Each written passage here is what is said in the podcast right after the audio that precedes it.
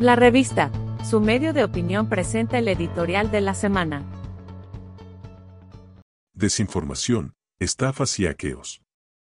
No solo la pandemia nos ha obligado a ingresar al futuro de una manera abrupta, la desinformación constante elaborada para dañar lo que sea y a quien sea, así como el fenómeno de una criminalidad tecnológica que desde el extranjero puede poner a un gobierno en situación de elevada vulnerabilidad, tal como parece ser el caso al que se refieren estos días los medios en Costa Rica.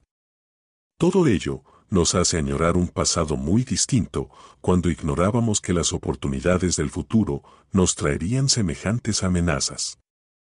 No menos inquietante es el robo de información para comer estafas y vaciar cuentas de los bancos. Muchos ladrones hoy en día no tienen que entrar a la casa para robar, porque lo pueden hacer fácilmente con ayuda de la tecnología y el apoyo de alguna ingenuidad. En lo que respecta a la información falsa, es importante señalar que el ciudadano común no cuenta con suficientes instrumentos ni interés genuino para poder hurgar en la verdad y evitar ser engañado. La desinformación prevalece, agudizando de forma crítica la percepción sobre los acontecimientos reales y los hechos ineludibles. La tecnología, en vez de aliada, se convierte en un instrumento de conspiración para la colectividad. En estos días, también varios medios de información nos recuerdan que las cuentas falsas son parte de la nueva normalidad, un hecho ante el cual la legislación costarricense apenas aprende a reaccionar.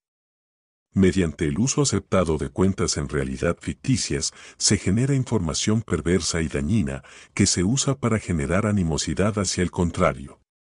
La práctica, al parecer, es utilizada por todas las partes con una frialdad pasmosa.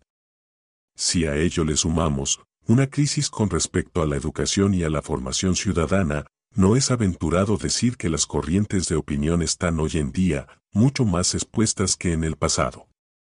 Ni que decir de los delincuentes informáticos, que están al acecho del robo de información sensible de los clientes del Estado, inclusive de la banca, para poder saquear sus cuentas corrientes. Sabemos así de verdaderos actores que se hacen pasar por empleados bancarios y de otras entidades, con datos parcialmente ciertos para atrapar a cualquiera en forma muy convincente. Y ahora esto, criminales tecnológicos organizados a nivel internacional, para desestabilizar gobiernos y con gran descaro pedir sumas multimillonarias en dólares. Esta supuesta compensación es para devolver y restablecer los sistemas malévolamente filtrados, que en todo caso les pertenece a la colectividad. Todos estos fenómenos descritos son parte de una misma realidad nueva, que es también perversa y contundente. Esto obliga a los gobiernos y a los ciudadanos a ser triplemente más cautos sobre el uso, la detección de la fuente y el manejo de la información. Debe tenerse presente sin duda alguna que la ignorancia y la ingenuidad son a fin de cuentas cómplices de esta aberrante situación. Encuentre la revista en las plataformas de Anchor, Spotify, Google Podcasts y Apple Podcasts. La revista, el medio de opinión de Costa Rica.